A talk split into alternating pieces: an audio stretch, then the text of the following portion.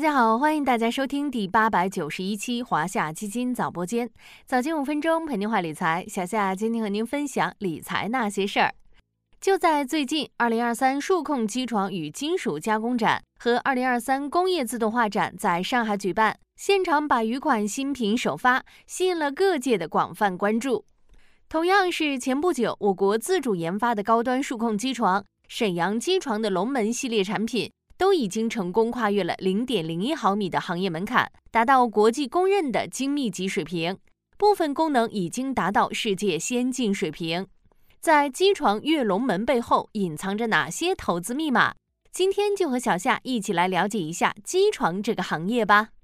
咱们之前科普过机床的概念，这里再来复习一下：机床就是制造机器的机器。现代机械制造中，但凡精度要求较高、表面粗糙度要求较细的零件，一般都需要在机床上进行最终加工。有数据显示，在一般的机器制造中，机床所担负的加工工作量占机器制造工作总量的百分之四十到百分之六十，所以机床被公认为是装备制造业的基础设施，现代工业发展的重要基石。工业母机这个广为人知的称呼就是从这儿来的。在一支球队里，核心球员一般都被称为球队的大脑，他们的发挥直接影响球队的成绩。而在制造业，尤其是高端制造业中，高端数控机床的技术水平也是衡量一个国家核心制造能力的标准之一。对于中国这个传统制造强国来说，机床扮演的重要角色不言而喻。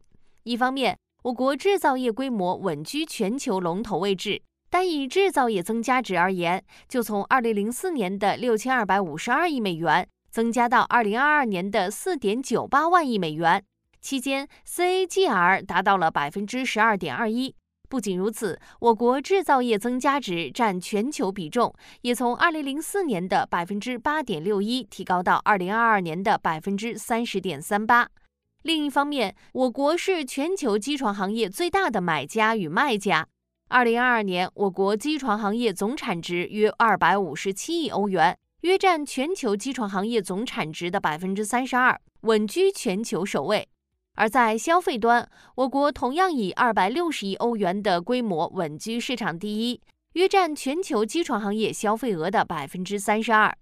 每次我们聊到高端制造、科技创新行业时，有两个常常提到的关键词是什么？聪明的小伙伴想必已经猜到了，没错，就是自主可控与国产替代。对于机床行业来说，这两个关键词也代表着行业快步突围的趋势。为什么这么说呢？咱们不妨从这三个方面来看：一是政策扶持不断，自二零一八年中美贸易战后，国内自主可控意识逐步增强。作为制造业自主可控最紧迫的一环，机床行业的扶持政策频繁出台。比如最近发布的关于工业母机企业增值税加计抵减政策的通知明确，自今年一月一日到二零二七年十二月三十一日。对生产销售先进工业母机主机、关键功能部件、数控系统的增值税，一般纳税人允许按当期可抵扣进项税额加计百分之十五，抵减企业应纳增值税税额。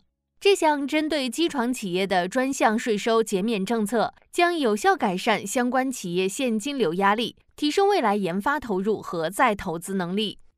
二是核心技术取得突破。中国于一九五八年研制出第一台数控机床。为了甩掉工业大国依赖外国机床的帽子，国内机床企业近年来加大了科研投入，并在核心技术上取得突破。比如开头提到的沈阳机床，就突破了高端数控机床领域的十多项核心技术。自研龙门系列机床越过零点零一毫米精度天界，部分产品定位精度甚至达到零点零零五毫米。跻身世界前列。三是出口机床产品的价值量不断提升。从出口数据来看，我国金属加工机床出口数量同比下降，但出口金额同比增长，说明机床单价大幅提升。而这也得益于国产机床的持续升级，不断向智能化、高端化前进。在国产机床一步步走向自主可控、国产替代的过程中，怎么寻找投资机会？数控机床是关键，首先，数控机床是未来机床更新迭代的趋势所向。不论是一开始提到的高端数控机床的技术水平，是衡量一个国家核心制造能力的标准之一，还是沈阳机床的龙门系列产品，都已经成功跨越零点零一毫米这一行业门槛。主角都是数控机床。由于数控机床具备高精度、高可靠度等诸多优势，能够有效提升制造业的效率和良率。被看作是未来机床更新迭代的趋势所向。